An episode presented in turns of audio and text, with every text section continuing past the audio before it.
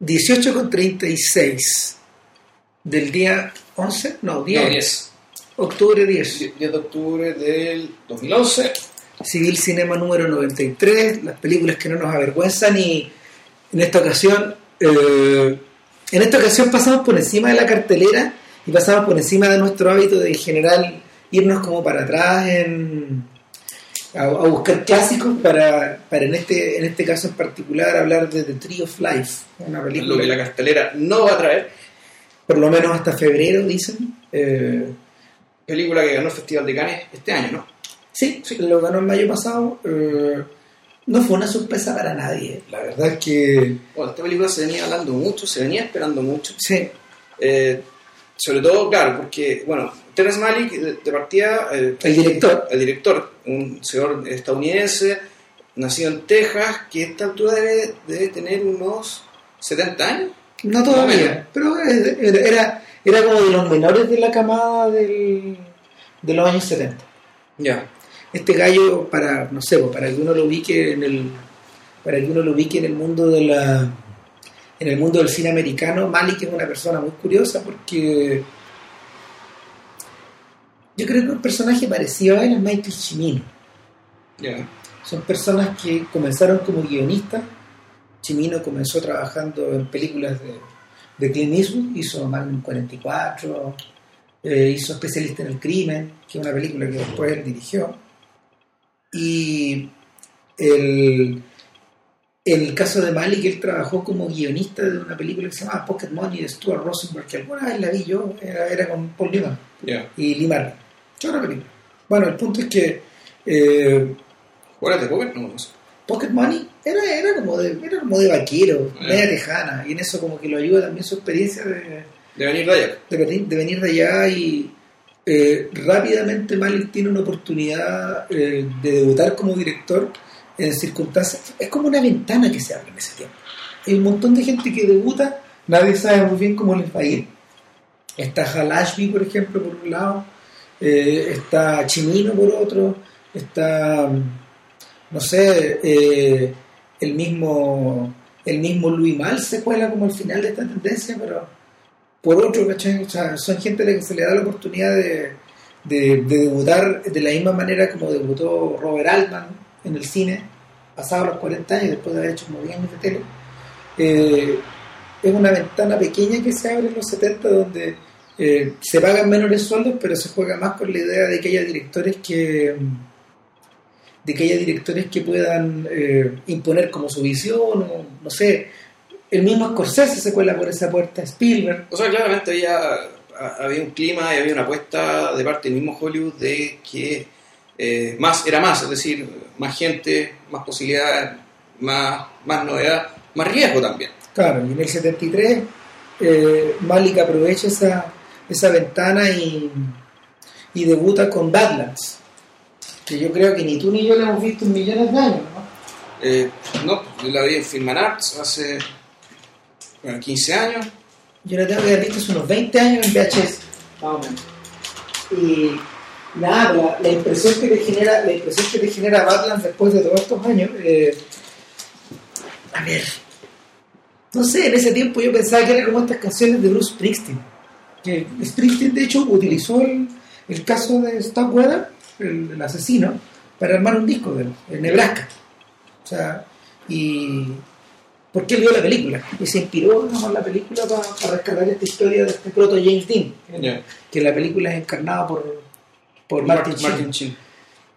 Pero, pero esta película, en vez de Badlands, en vez de parecerse a una, no sé, a una versión de Rebelde sin causa, por ejemplo, una nueva versión, o a una película al estilo de, de The Getaway, La huida de Sam Peckinpah, de esta gente que, que, En realidad, no sé, que se yo- mete en los bordes de la ley y otra cosa. Sí, yo, yo cuando la vi, me acuerdo que por aquel entonces estaban de moda, eh, en los 90, eh, las películas tipo, no sé, True Romance, ¿cachai? California, estas películas road Eh. movie que tenían que ver también con la violencia, un poco inspiradas por Tarantino. Las tarantinadas, claro. Claro, eh, y, a su, y a su vez también, bueno, el, eh, uno se remitía también a películas que tenían un efecto más o menos glamour- glamorizador, más o menos parecido, como Bonnie and Clyde, de, de Arthur Penn. Claro. Y claro, al, al lado de todo eso, digamos, esta película no tiene nada que ver, es realmente es, es otra cosa. Es- Es eso, pero desde otra perspectiva. El, están los mismos componentes. Está, está, está- Una pareja, está la pareja, está, eh, está la historia de amor, está la fuga, está la, la oposición con la generación con, con la generación que los precede eh, y sin embargo sin embargo hay algo más.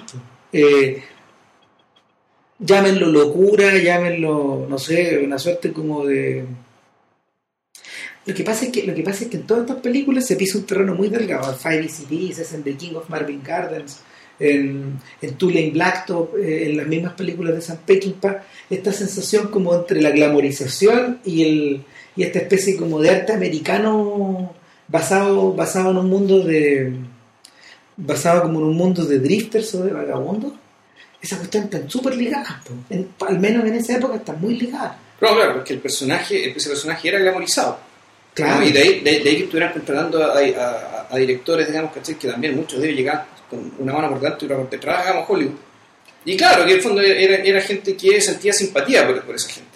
Claro, es, es distinto, por ejemplo, hace un tiempo atrás yo tuve la oportunidad de ver de Shoot Horses Don't They, de, que se llama Baile de Ilusiones, se llamó acá en Chile, ¿ya? que es una película de, de Sidney Pollack basada en una, en, una, en una novela acerca de unos sujetos que también acerca de un sujeto que comparte algunas de las características de estos personajes de Malik. La película comienza con un sueño que él tiene acerca de, un- de- de él en el campo, eh, arriba de un, montando un caballo o viendo un caballo moverse por la pradera. Una imagen muy de Malik. Y, y de repente el caballo se tropieza y hay que, hay que liquidarlo. Y así parte la, así parte la película. Eh, esta cosa bella, tiene que esta cosa bella, eh, después, de, después de fallar en su propósito, tiene que ser liquidada. Y, y nada, esto está ambientado en la, en la época de la depresión, sin embargo la película parece un filme de alma, de estas cosas que pareciera que no tienen tiempo, que en el fondo está hecha en la época de la depresión, pero con, con la moral de, de fines de, de los 60. Y, y es sobre una maratón de baile. Los personajes tienen que bailar y van cayendo exhaustos. Y así los van eliminando. Y, y rápidamente te das cuenta de que la, esta sensación de vertiginosidad no se va a acabar jamás. De que el baile de ilusiones va a durar hasta siempre, hasta siempre. Y el, eh, pero en el caso de Pollack, en el caso de Pollack, la lectura, la lectura claramente, claramente es existencial y es política. Porque, porque al Pollack de esa época le interesaban esos temas. Y, y es más, le lleva un bicho raro, porque cuando tú crees que se va a poner en Badlands, cuando tú crees que la, cuando tú crees que la película se va a poner, se va a poner política o de denuncia, cuando lo toman preso, no pasa nada. No pasa nada, pero el- te quedas con la sensación de que, de que hay otras cosas que le preocupan al director, aparte de estos personajes.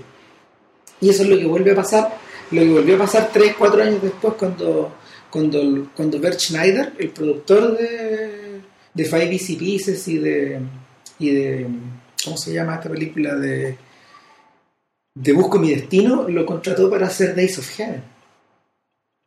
Días de Cielo, la, la película, la, su segunda película, una película que estuvo filmando casi dos años con Néstor Almendro. Esa no, la, esa no se estrenó en los 80. No, se, se comenzó a filmar el 76 y se estrenó en Cannes el 79 o el 78 por ahí. Dos años completos después. O sea, el rodaje duró tanto que Néstor Almendros eh, rodó más de un año con Malik y el final de la pega le hizo Haskell Wexler, que es el director de foto de América América. Entonces, eran dos personas que tenían muchas cosas en común. Y, y nada, pues, el, en Days of Heaven este, esta voluntad como de, de entrar en la historia solo para salirse de la historia es más aparente todavía. Eh, me parece más evidente. O sea, eh, eh, es más evidente, perdón. No es lo mismo. Es un falso amigo. En, en inglés, apare- apparent es evidente. También evidente. A ver, bueno, el, eh, Malik filma un poco como Wong Kar Wai. Sí, Por eso que se demora tanto. Es decir, él va, se mira, él Busca. va, mira, busca, ve, explora, espera. descarta, filma por si acaso.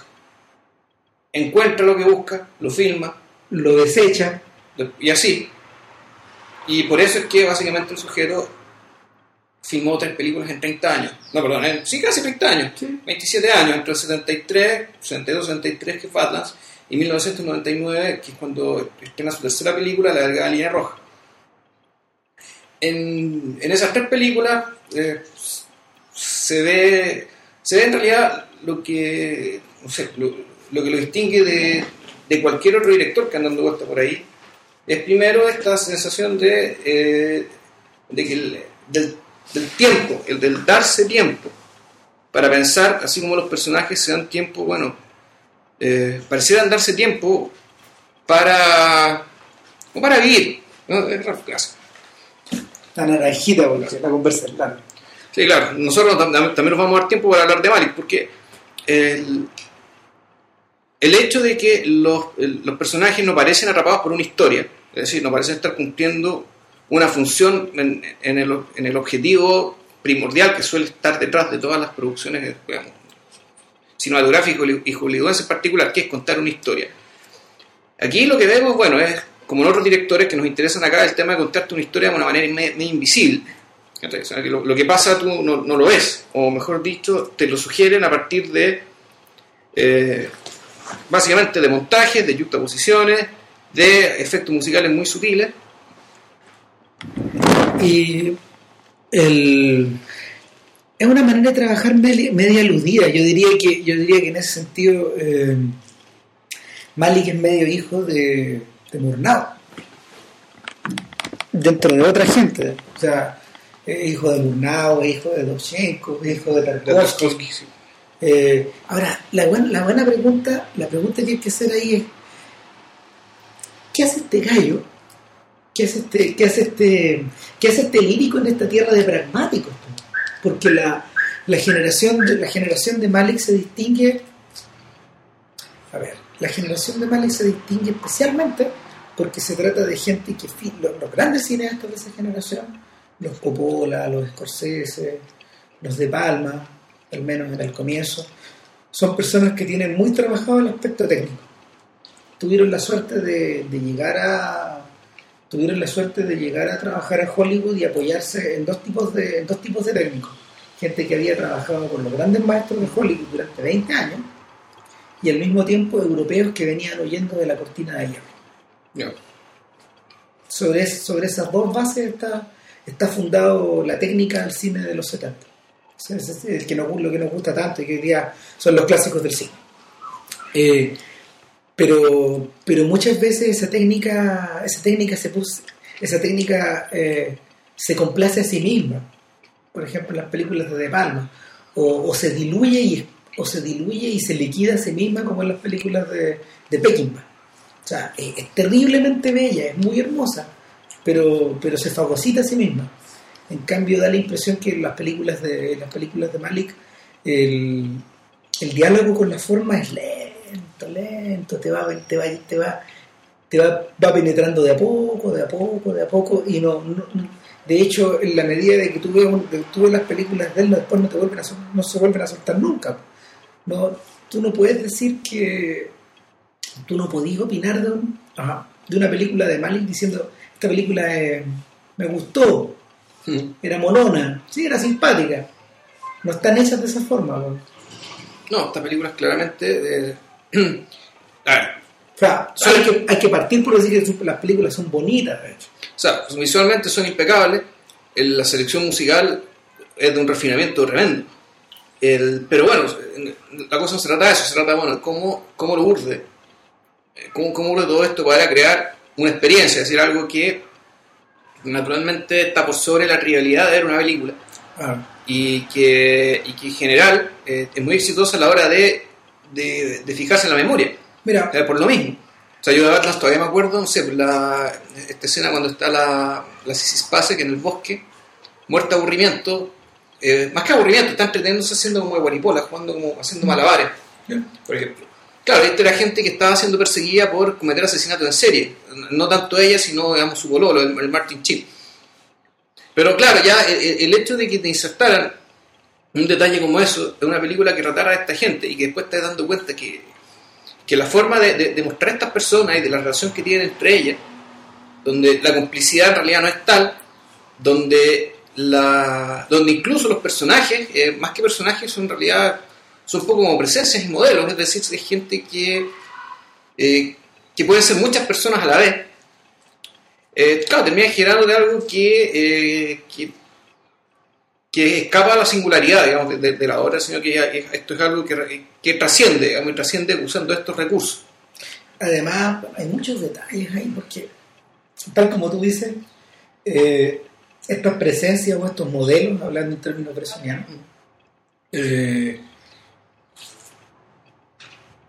por un lado, por un lado son un muestrario de conductas, eh, en, en Badlands, por ejemplo, y en Days of Heart, están claramente insertos en el tipo de cine que se hacía en esa época, pero ya cuando penetramos a finales de los 90 con la delgada línea roja, te das cuenta que, como muy bien se dijo en esa época, de todos estos soldados da la impresión de que te estaban retratando como un cuerpo completo. Hmm. No, era una, cura- no, era una- no eran voces divididas, era una sola voz. Ahora, ese es un buen puerto, de- es un buen... Yo, creo- que también es un discutible. Pero, pero por cierto que es discutible. Pero, ¿sabéis por qué es discutible? Porque a Malik le gusta trabajar con rostros conocidos. Y que se joda de los rasgos de su... De, No, que de eso ya es un rasgo de sobrevivencia. Esa es la forma de responder a tu pregunta. ¿Cómo, Claro. cómo alguien, cómo alguien como Malik puede hacer películas? Bueno, básicamente porque atrae el interés de mega estrellas que quieren vincularse con él. Hola. Y el hecho de que esté, ha estado. Martin China es relativamente importante cuando filmó, ¿no? No sí, Spacek sí. Sí. Sí, era Eh, importante. El, Richard Richard Gere Gere. era una joven promesa en esa época. eh, el mismo Sam Shepard también.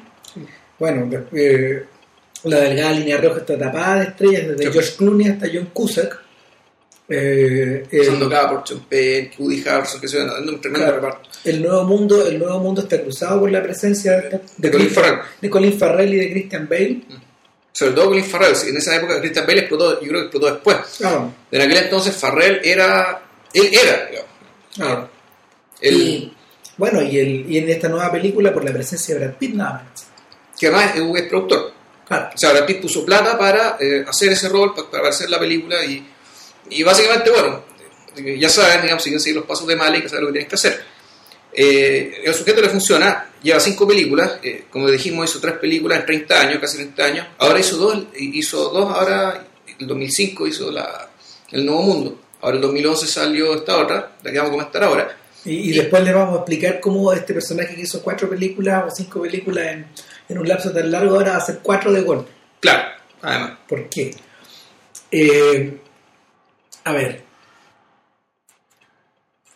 Meterse, meterse, meterse con el. Mira, hasta el año. Cuando uno, cuando uno se mete a, a buscar en los libros o en, o en las críticas de, de los 80 referencias sobre Malik, uno pilla rápidamente que en el fondo él es visto como una curiosidad, como este tipo que surgió para hacer dos películas muy particulares que nunca se olvidaron y luego desapareció. Eh, eh, Como, como Juan Rulfo, era, el. Juan Rulfo americano. Y mm, era el Juan Rulfo americano, el Salinger americano, lo que tú quieras. Ya. El Salinger cinematográfico. Además que es una persona muy reclusiva, pues él ha vivido... Este gallo lleva viviendo más de 30 años en París. Ah, está viendo por ahí.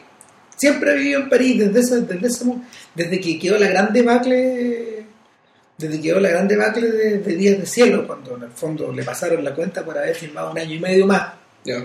de lo que debería haber hecho, eh, hizo la de Kubrick, se fue, Se fue a la Europa, eh, y no y no volvió a no, no se volvió a vincular a las películas de un modo abierto.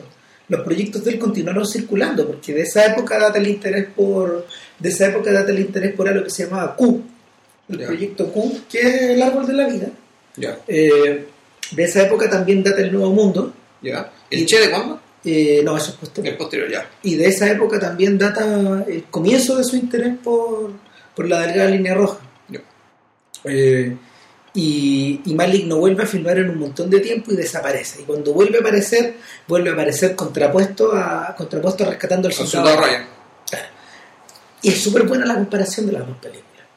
Porque en el fondo, en el fondo, el, la fascinación que Spielberg, la fascinación que Spielberg pudo haber tenido por el género bélico, estaba llevado por, estaba llevado por- obviamente por su por su obsesión cinematográfica, por su preocupación con el neoconserva, con el neoconservadurismo en esa época. Eh, por No. una... Y también, bueno, creo que lo comentamos alguna vez, no me acuerdo por qué otra película de guerra, por el hecho de que eh, se estaba muriendo la generación que vivió esa guerra Claro, y que por tanto que, ah, llegó la hora de mostrar la guerra tal como era. sí. Y no las romantizaciones, digamos, que de películas de guerra que nosotros como cabros chicos, que el puente demasiado lejos, que, que el día más largo, digamos, que en fondo son películas que al lado, de- al lado de, del Soldado Ryan, también los primeros 40 minutos, eran casi películas de ballet. digamos. Claro, o sea, de alguna manera el soldado Ryan sentó, sentó eh, triunfando al menos dos aspectos. Uno, eh, en esta representación extremadamente dinámica de la guerra acorde como a en los albures del siglo, en el albor del siglo XX. Y, y también triunfó eh, en, lo- en el formato en que se han ido desarrollando los acercamientos americanos a esta guerra. En esta década que pasó, ¿a qué me refiero? Por ejemplo, a la pega que hizo Ken Burns, ¿Ya? con la Segunda Guerra Mundial y, y, el, y el- a, a las mismas a las mismas miniseries que Spielberg y Tom Hanks han hecho sobre sobre el sobre el Claro. conflicto Bueno, más que un triunfo en realidad, o sea, más que un triunfo en el discurso, un triunfo comercial, es decir, Claro. ganaron la plata suficiente para, para convencerse de que la cosa hacía, era conveniente seguir girando, digamos, en ese tornillo. O sea, y- no necesariamente que hayan convencido a otros, digamos, de que esa es la forma de presentar y, nada. y que el tornillo daba o sea con decirte que Ken Burns el, el impulso el impulso ha sido tan grande que Ken Burns finalmente se convenció de que valía la pena cerrar su trilogía bélica con la guerra de Vietnam Ya. Eh, la está preparando para 2016. Este va trabaja así los proyectos. Le- este es como otro. eh, eh, eh, Burns trabaja de la misma forma que Malik, diría yo, pero con otros alcances. Finalmente. Y nada, entonces. El, el punto es que, vista bajo, esa, vista bajo esa óptica, la delgada línea roja no tiene nada que ver. O sea, choquea más cuando uno se da cuenta que es la adaptación de un libro de James Jones. El, el- el- el segundo libro en la serie de libros que él escribió sobre la guerra, ¿De qué era terminaron usted? y el, que es el primero. Ya, Sí, eh, eh, son sus libros sobre el teatro del Pacífico, creo que son tres. ya. Pero, pero la delgada línea roja es el del medio. Entonces, ¿qué hace una adaptación de James Jones ahí? Es una tremenda pregunta. Yo, yo leí el libro de Jones, pero no creo que se parezca a la de Galía Roja. Hay cosas que sí se parecen. Ya. Y esencialmente cuentan como la misma historia que en la batalla de Guadalcanal. Sí, claro. Claro, y todo. No, pero lo importante no es eso. No. En el fondo, la Galía Roja podría funcionar en la batalla de Stalingrado Sí. o en la batalla de lo que fuere, digamos.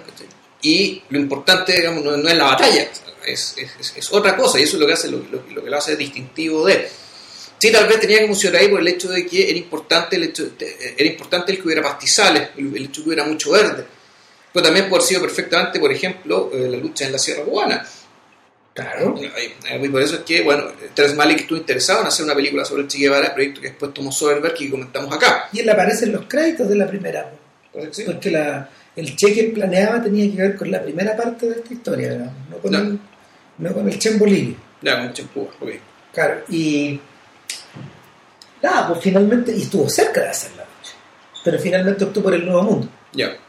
que, que es curioso porque en la medida que ya todos pensamos que teníamos mapeado a- a- al Malik después de, de- de esta primera trilogía, Badlands, Days of Heaven, eh, Thin Red Line, resultó que con el Nuevo Mundo en realidad las cosas estaban, hubo que replantearlo todo porque, porque en el caso del Nuevo Mundo, a ver, el caso del Nuevo Mundo, que es la historia de Pocahontas con John Smith, es decir, el encuentro de dos mundos nuevos, no de uno solo, eh, y la forma en que estos se influyen entre sí, eh, quedó súper claro que, que la, esta forma de contar, que era a través de voces, a través de susurros, a través de, de, de monólogos con uno mismo, o, o pedazos de diálogo extractados de otros lados, Y a su vez, o bueno, rezos o plegarias, y visualmente con imágenes de la naturaleza, paneos largos, grandes traveling, eh, y todo filmado, pero de maravilla, digamos, muy suntuoso, muy bonito. Bueno, eh, eh, eh, quedó, quedó la impresión de que en el fondo las películas que tenían que ver entre sí eran la delgada línea roja y el nuevo mundo. Y, y esta sensación se confirma más una vez que se extiende de Tree of Life la, la- la- la- el trabajo. Además, además pasa otra cosa. Eh, en Thin Red Line hay un tremendo tinglado por detrás. De, de ansiedades, de deseos, de triunfos, de frustraciones, de miedo. De sueños, de, fracasos, de esperanzas, de desesperanza, etc. Eh, es como si estuviera es como si estuviera lanzándose lanzándose de cabeza digamos a, a retratar lo que estos soldados vivían y sentían recortados contra este paisaje que de alguna manera los hace rebotar o los pone o los pone de- o los pone en primer plano o los esconde Eh, hay momentos en que uno siente que estos tipos son los verdaderos marcianos hay momentos en que, en que tú sentís que están tan ligados a la tierra que son inseparables Eh, es muy distinto el efecto por ejemplo el que al que al que se produce en otra película sobre una batalla que son las, las películas gemelas de Eastwood las de, Sí. las de las batallas de Iwo Jima porque porque ahí eh, te queda claro que los dos ejércitos se sienten como bichos y los dos ejércitos se sienten como externos de este pedazo de, este pedazo de tierra de este pedazo de, de volcán de volcán muerto. Pero pero en el eh, en el caso de en el caso de la delgada línea roja de cara al nuevo mundo te das cuenta de que el elenco se el elenco se achica las preocupaciones se vuelven de alguna manera más, más personales más intensas. Eh, es más al intentar a ver, este, este recurso del monólogo interior históricamente no nos hace ruido en el marco de la Segunda Guerra Mundial en el marco de en un marco en un marco de- en un marco post-psicologista ¿cachai? en un marco del siglo XX eh, no sé lo que tú queráis en un marco como de paroxismo o de No, bueno, más que mal, la... además ya existía una reacción novelesca hace mucho tiempo, digamos, de, que de- estaba en esa dirección que había- donde había muchas voces contadas en una historia, a veces de forma sucesiva, como el Cuarteto de Alejandría, claro ¿cachai? y otras veces ahí mezclándose y armándote una- un aparente caos que después, bueno, te- se, se te iba se te iba ordenando. La Galia Roja, unas cosas que alguna gente le criticó, era el hecho de que no se, no se podía atribuir quién decía qué cosa. llegaba un punto en que el galimatías era total Ahora, eso hasta por ahí no va, porque si uno lo ve una segunda o tercera vez, ya uno, claro. uno reconoce y, y- y- y eso termina siendo coherente con eh, las conductas de los personajes digamos, en la película. Con esto queremos decir, además de las películas de Malik, que verlas más de una vez. Sí, el- ya volveremos sobre eso, pero en el caso del Nuevo Mundo, la estrategia es mucho más radical, porque, porque se le está atribuyendo, perdón, se le está atribuyendo en el fondo a estos personajes que son como de, de este mundo barroco, una, una carga psicológica o de autorreconocimiento que uno lo entiende desde el punto de vista del siglo XXI, pero ¿es posible, ¿es posible filtrarla desde el punto de vista del siglo XVI? Esa es una buena pregunta. Eh, yo siento que las películas de Malik, pese a que están, pese a que se han sido realizadas en condiciones de adaptación y de y de ambientación impecable, su, su diseñador de producción Jack Fisk se ha ganado varios Oscars en su carrera y yo creo que él es uno de los él es uno de los maestros de es uno de los maestros de su profesión desde, la, segunda posguerra pero mm, sin duda que ellos trabajan conscientes de que de que la de que la carga cognitiva de estas películas claramente viene desde la hora ¿Sabes qué? No, sé. Yo creo que una forma. Lo, que pasa es que el ser humano siempre, siempre ha rogado, siempre ha rezado, siempre le ha hablado a alguien que no está. siempre se ha tratado de explicar a sí mismo Además, entonces hay, hay muchos gestos en el habla digamos, que, que te pueden decir, claro, puede que sean palabras, puede puede que se estén usando palabras del siglo XXI, puede que eh, son cosas que nos suenen presentes, pero en realidad tal vez no suenan presentes porque en realidad siempre, siempre han sonado presentes porque siempre han estado. Bueno, un argumento en favor de lo que tú decís es la, es la memoria del fuego de Eduardo Galeano. ¿Ya? La memoria del fuego es una, es una serie de tres libros que Galeano creó, eh, creó a partir de la memoria de América, trabajando sobre muchos textos distintos. Es una crestomatía, como dirían los papás. Es una, es una suma de recortes. Y, y que incluye algunos textos personales, algunos textos de mitos, algunos textos de diarios, eh, o de crónicas, o, o de, o de o, o trozos de historiadores, y adaptado un poco por Galeano, eh, y que en el fondo es una suma de voces que se van, se van agregando se van agregando, agregando, agregando y van modificando las unas a las otras y, y se van, se van erigiendo como una tremenda muralla, una tremenda escalera hacia, hacia la comprensión de, de- de la identidad americana, que es una de las pegas de este uruguayo, ¿no? Y de, de la vida de este uruguayo. Y siento un poco que, siento un poco que el, que parte, parte de eso tiene que ver con esta, con este trabajo de, con el, con el trabajo de, de- del nuevo mundo. Eh, esta voluntad como de no sé, esta voluntad como de reflejar la desnaturalización eh, de, dos tipos de personas. Por un lado, este, por un lado estos aventureros europeos que venían a conquistar o hacerse de plata o a explorar. Y por otro lado, estas personas que en realidad no, estos indios que no se habían movido de- del lugar de donde estaban, pero que lo conocían íntimamente, que tenían una relación con su medio eh, muy profunda, donde en el fondo mm, los signos que estaban en el aire eh, im- implicaban cosas que después les ocurrían a ellos. Y, y había una suerte como de continuidad en esas cosas. Y hasta qué punto este mundo, hasta qué punto estos mundos se transforman. Mira, yo, yo he visto yo he visto dos versiones distintas de- del nuevo mundo. Ya.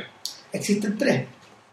Está la versión, está la versión pre-Oscar, que duraba como 2 horas 15. Está la versión que se, que se, que se, que se reestrenó para la época del Oscar, que duraba 125 minutos. Ya, o sea, la, la cortaban 10 minutos. Claro, que es la que se editó en DVD. Esta otra tú te la bajabas por internet y era, era, el- era- eran los skimmers de la academia. Esa fue la que vi por primera vez, porque después la vi el cine. Claro. Entonces tuviste la versión corta, Ya. Entonces hay la tercera versión que es la que no he visto. que es la que tiene 176 minutos. Ah, madre, ya. Y esa versión es particularmente interesante porque, porque la, el, el diálogo, el, el- el- diálogo interno, el diálogo interno de la película consigo misma se, se, se profundiza, se profundiza, se profundiza, tiene, está ordenada de otra forma. No estoy seguro si hay elementos que no están, me pareció que no había, pero, pero el, el énfasis que Malik pone en, el, en la lenta transformación, por ejemplo, de Pocahontas, de, de una princesa aborigen a una, a una cortesana europea, ese, ese, esa transformación esa transformación está más, está más, está más desarrollada. no, porque claro, en, en la película original esto está apenas sugerido. Claro. que ella vaya, la presentan y que, claro, el, el descubrimiento del nuevo mundo por parte de ella, es decir, ella en la Inglaterra del siglo XVI, XVII, Ella está en John Smith como John Smith lo fue en la o Tierra. sea, ella está igual de extrañada, maravillada eh, por las formas, por los jardines con formas geométricas. Eh, hay otra escena impresionante que es cuando uno, el médico brujo del pueblo, que también había viajado con ella, se enfrenta a los vitrales de las catedrales. Eh, claro, eh, es una cosa que él, claro, naturalmente está frente a lo inconcebible. Sí. Frente a lo inconcebible, pero, y eso, es lo, eso es lo, lo que la mirada del, del personaje transmite, es que aunque esto es concebible para él, en cierto sentido él lo entiende. O sea, esto no es chino. eh, Aquí hay algo digamos, de lo que... el esfuerzo que hicieron estos blancos para construir esta iglesia y para eh, poner estos vidrios de color uno al lado de otro, tiene un objetivo que yo creo entender. es parte parte del mismo proceso que John Smith vive al revés cuando le empieza a comprender el lenguaje de los indios Lento. No lo, no, no lo consigue no consigue completar el proceso.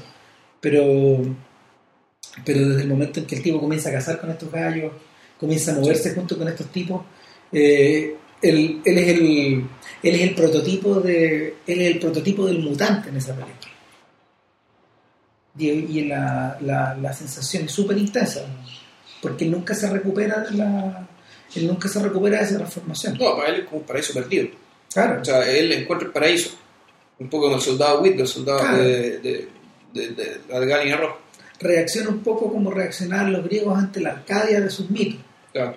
claro, que sabían que era un lugar de donde ellos habían sido expulsados el que no podías volver Y que no pueden volver. pero te podías referenciar a él Claro. Entonces, el, cae para Pocahontas, Pocahontas vuelve a este lugar que, eh, de hecho, ella muere allá. sí hecho, ella, ella muere allá y, y ahí, más, más, más importante que su transformación, eh, que en la, la versión corta no la sugería, era, el- era el encuentro mismo. Era Que un era encuentro, un shock. un shock, era igual de impresionante aunque el otro, solo que claro, era más súbito, porque no digamos, el tiempo en la forma en que lo, la forma en que lo mostraba. el, en ese momento cuando el cine de Malik, fíjate que es una cosa que había estado sugiriendo, que sugiere el Nuevo Mundo en todo momento, adquiere una cualidad abstracta que, que allá había estado presente en Días de Cielo, pero que aquí se concretiza de una forma de una forma, no, no te diría que violenta, pero como el, peso, el, el, peso, el peso gráfico que tienen esas imágenes es enorme. Es como si, la, es como si en el fondo, bueno, el, el tipo incluso, el tipo incluso lo, lo, admite desde el momento en que en las escenas finales deja de usar los lentes que él había usado toda la película y empieza a usar angulares para, para mostrar este mundo de bordes geométricos. Empieza a usar angulares, angulares, angulares. Y lentes angulares, grandes angulares. Entonces, el, todo se transforma en corredores largos. el, mundo se transforma, el mundo, que, el mundo que esta chica habita es una especie de tubo que la lleva hacia adelante. Y, el, y esa, misma, esa misma cualidad eh, está presente en Tree of Life. Y de hecho, yo creo que ahora podríamos hacer la pausa cognitiva para comenzar a hablar. nunca, para tomar un poco de aire empezar a hablar de la película que nos ocupa. Claro.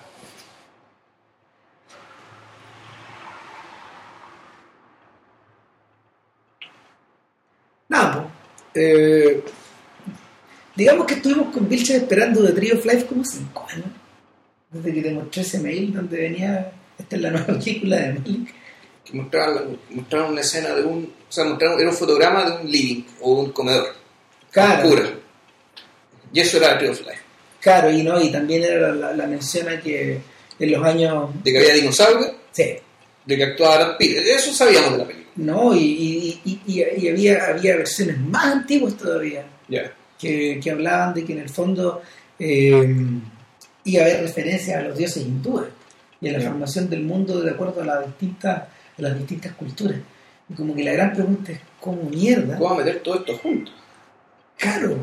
Eh, en los extras del, en los extras del Blu-ray eh, hay, una, hay algunas referencias a eso porque dicen que eh, mucho del material experimental que aparece en The Tree of Life, estas tomas que tienen que ver con el comienzo del mundo, eh, mucho de ese material está basado y está sacado directamente de, alguno, de, algún, de, alguna, de algún material filmado de cine experimental que Malik y algunos amigos produjeron en los 70. De hecho, particularmente esa secuencia como de la de la división de la célula y del donde, donde en el fondo, no sé, los tintes comienzan a, comienzan a invadir la pantalla y toda esa cuestión, pero creo que armada dentro de un refrigerador. Pero nada, el The Tree of Life comenzó a. el globo comenzó a inflarse bastante luego después de. después de lo de del Nuevo Mundo y después de que Malik renunció a ser Che y, pero el proceso de filmación duró cerca de dos años. Y la gran pregunta es, ¿qué está haciendo este gallo? Porque ¿de verdad va a contar la historia del mundo o la va a combinar con otra cosa más? Y luego quedó más o menos claro cuando, cuando se supo que, que tanto Champagne como, como Brad Pitt se habían ido a vivir a, a Texas. A Texas, claro, se va a filmar allá. Claro, empezaron las especulaciones sobre que parece que la vida de. O sea, parece que algo de la vida de Terrence Malick iba a estar metido en esta historia. Ahora, a grandes rasgos en la vida de Terrence Malick es la historia de. Es la historia de, de un hijo, de, es la historia de un matrimonio en Waco, Texas, donde mm, nacen tres hijos. Eh, Esto que estoy contando es la vida de Malik, claro. la película, que es muy parecido. Eh, nacen tres hijos, eh, el papá, el papá, un, el papá es un técnico, un ingeniero. Es un ingeniero que trabaja en una planta, probablemente una siderúrgica o una petrolera, es una petrolera, una O también tiene que, también, pero parece que tiene que ver con los aviones, nunca queda muy claro. Y él también es inventor. Claramente, y un músico frustrado, es un gallo que lee música, toca bastante bien, pero nunca, nunca desarrolló, nunca desarrolló más, más ese talento. Y por otro lado está por otro lado está la figura de una madre de la que no se habla mucho. Y eh, salto hacia adelante, gran tragedia. Eh, a los 19 años, el hermano del medio se suicida en, España. El hermano era un prodigio de la guitarra. Eso, esto no lo cuenta en la película, No. eso solamente cuenta que se muere alguien. Que muere, que muere el hermano del medio, punto. A los 19. Alude eso ahí, claro, eso. Y eh, Cuento por un personaje, eh, y todo esto a partir de la historia de un adulto, que Sean Penn hace como el adulto que vendría a ser Malik, pero claramente no es Malik, tiene una Ah. pega análoga a la de Malik. no, Entonces, que pasa y ser un arquitecto, que trabaja en un estudio de arquitectos muy reputado. en, en Houston, Es Houston esa ciudad, Sí. ya, que la...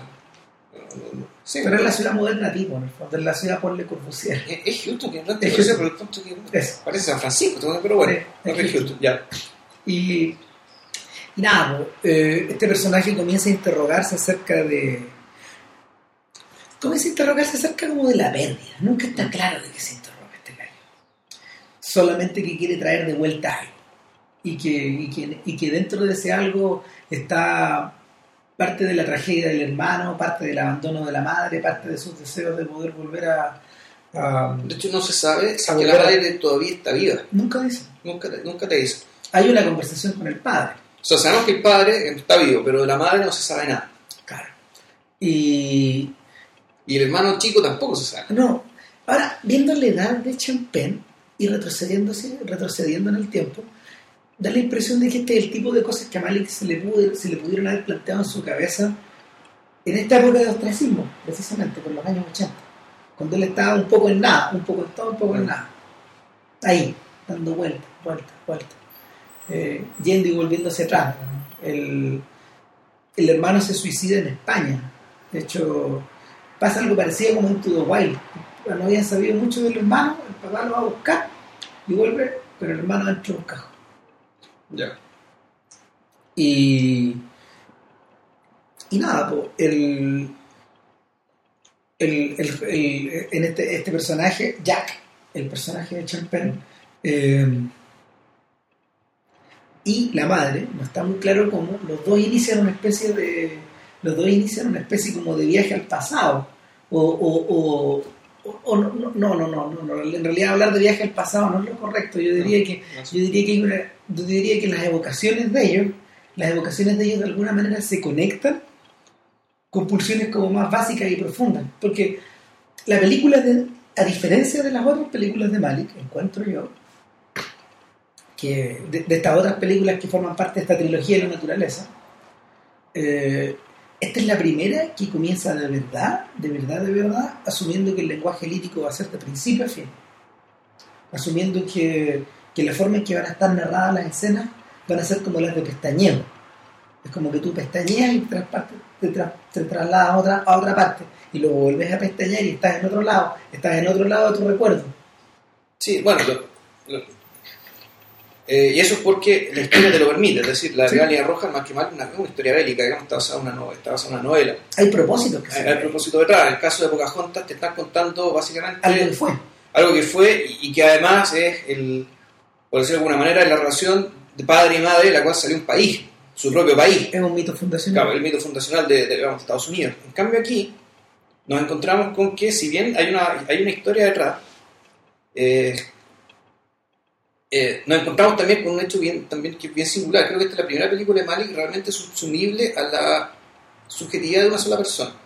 Sí, Es decir, podríamos pensar... que es la del espectador, que la- finalmente. que- o sea, que es, la de John que es el personaje de John Penn. Que uno puede decir que todo podría estar pasando dentro de la casa de John Penn. Como dado que la madre nunca aparece, Sí. la voz, eh, la voz de la madre que, que, que, que- que- que está ahí, que no está ahí, es en realidad, eh, ¿cómo decirlo? No vamos a decir que es la influencia, pero es la presencia de su madre digamos, en él. Y, y- y en la película. y Y el padre y los hermanos también. pero, pero claro, la que realmente importa y la que realmente tiene que ser recuperada es la relación con la madre, es la voz de la madre, es el sentir de la madre. eh, en ese sentido, esta película se parece harto, y creo que, y, y creo que Malik la vio, se parece mucho al espejo de Tarkovsky, por ejemplo. eh, la comparación con otras películas, en, en este caso en particular, eh, es bien fecunda porque de hecho también tiene relación incluso con este diálogo que abre, esta, esta especie como de parlamento con que abre la película, de que hay dos maneras como de, Sí. de entender la vida, de la manera de la gracia, que es la que tiene que ver con la madre, que es la Claro. que tiene que ver con el que es la que tiene que ver con lo receptivo, con lo Claro, con lo, con lo que con lo que, con lo que, que es lo que está siempre igual ¿no? claro, y tiene que ver también con la apertura al, o básicamente la, la apertura al espíritu digamos, y la apertura a, a la bendición. Claro. Ahora, eso es religioso, pero digamos, vamos a ver la película que esto no tiene que ver necesariamente con No. religión organizada. Por otro lado, está el mundo de la naturaleza, el mundo de lo salvaje, el mundo de la autosatisfacción, el, mundo, de la voluntad. de la violencia, digamos, de la violencia, la competencia, digamos, de todo lo que hace que eh, la naturaleza se comporte de la manera que lo hace. Ahora, si ustedes tienen que res- resumir eh, eso en dos películas que influyen directamente en la forma en que está armada The Tree of Life, es bastante sencillo. Es el espejo y es Don Melur. Claro. Ahí la tenés dividida. Y también, fíjate, otra me acordé que hay una parte que lo dice bien explícitamente, eh, pero ya la comparación un poco ya es más lejana, que él decía, bueno, en mi, en mi cabeza siguen luchando estas dos fuerzas. O sea, sigue luchando la influencia de mi padre y la influencia de mi madre. Y, y bueno, hay una película, eh, Alexander de Oliver Stone, se trata precisamente de eso. También uno podría decir, esta es la, es, la lucha de una, es una conciencia que está siendo objeto del campo de batalla de dos maneras de mirar la vida, la autoridad, digamos, que están también cruzadas con el tema del género y el sexo. Yo estaba pensando en La Noche del Cazador. Ya, También tiene esa misma dualidad. Y también estaba pensando en, en Terciopelo Azul. Y gran parte de la obra de Lynch. Que, ojo, en esta, en esta película yo siento que yo siento que el trabajo yo siento que el trabajo de Malik se acerca como nunca al trabajo de David Lynch, siendo que ambos cubren el mismo terreno. El, el gran tema, el gran tema tanto de Lynch como de Malik en su vida ha sido lo que los gringos llaman americana. El, el- el mundo de mm, la comprensión del territorio, de la comprensión de lo que está al nivel de la tierra, de estos, de estos vaqueros que suelen aparecer en las películas de Lynch, esta gente vestida con camiseta leñadora, ¿cachai? Estos sujetos, la comprensión de eso y la comprensión de lo que está arriba, en el fondo, que, que bien pueden ser imágenes celestiales, o pueden ser demonios, o pueden ser fantasmas, o pueden ser imágenes de películas, o pueden ser referencias a distintas cosas. Pero, pero de, de- de esa, de, esa, lucha, de esa dualidad también proviene la obra de Lynch. Eh, visto, bajo, vis- visto bajo ese aspecto, ojo, los dos tienen la misma edad. sí, Los dos van camino a los 70. Eh, los, dos tuvieron un- los dos tuvieron comienzos parecidos, bien frustrantes. Y en el caso de Lynch es más heavy todavía porque, porque Eraserhead es, una, es el equivalente al, al doblete de películas que, que Malik hizo en los 70. ya, Y el- de alguna forma, si tú, si tú ligas las pulsiones tremendamente violentas que laten al interior de Firewall With Me, de, de- de Twin Peaks. la- la- el largometraje de Twin Peaks, o por ejemplo, las que laten en, en Mulholland Drive, o las que laten en, en Imperio, en Inland Empire, la- no son muy distintas, solo son más nocturnas, solo son más... pro- son- son- digamos que también tienen que ver con el lado... No tienen que ver con la carne solamente, tienen que ver con el lado de los demonios, eh, un lado espiritual que es medio demónico.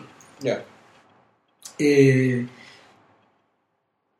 ya vamos a volver sobre el tema porque en, en determinados momentos de Tree of Life hay referencias a, hay referencias a imágenes, por ejemplo, como el ático de la casa.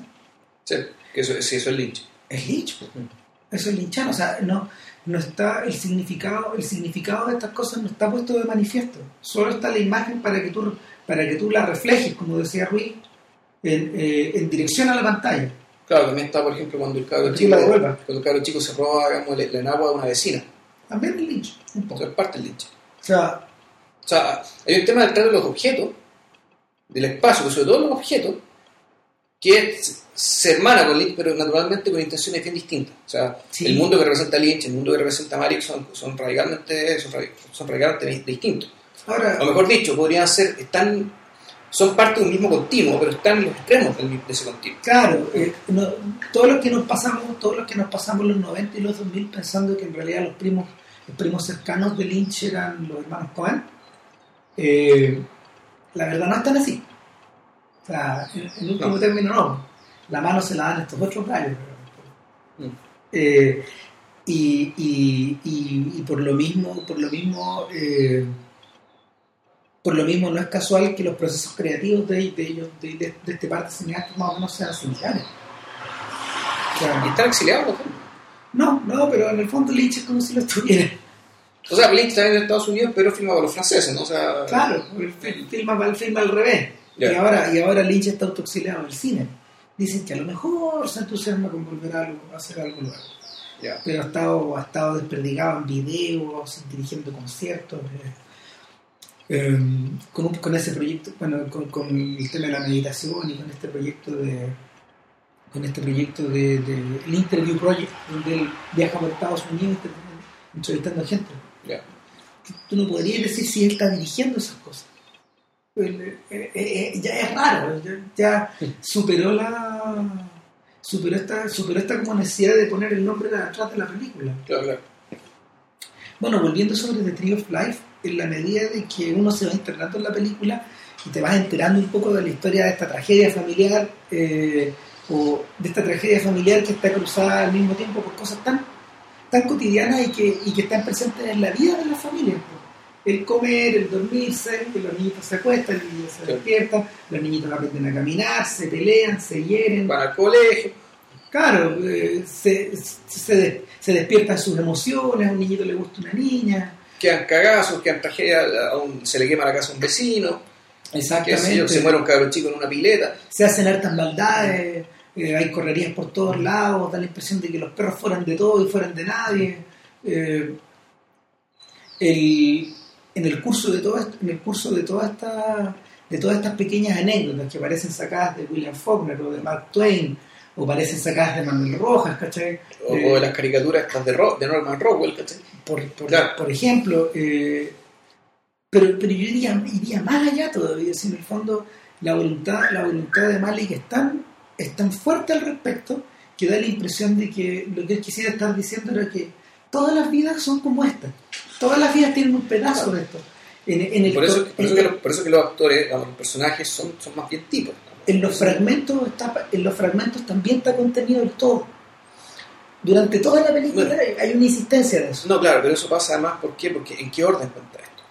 Lo que pasa es que se nos olvidó decir que, o lo dijimos medio a la pasada, que temporalmente esta película empieza con... eh, empieza así, con, con Está dividida en estaciones. en estaciones, ah, siempre aparece una especie de luz en la oscuridad que es como el, el- es, que es como si fuera el, el letrero que dice acto 1, acto 2, acto 3. Cada vez que aparece esta lucecita en medio de la oscuridad, sabemos que viene un bloque de algo.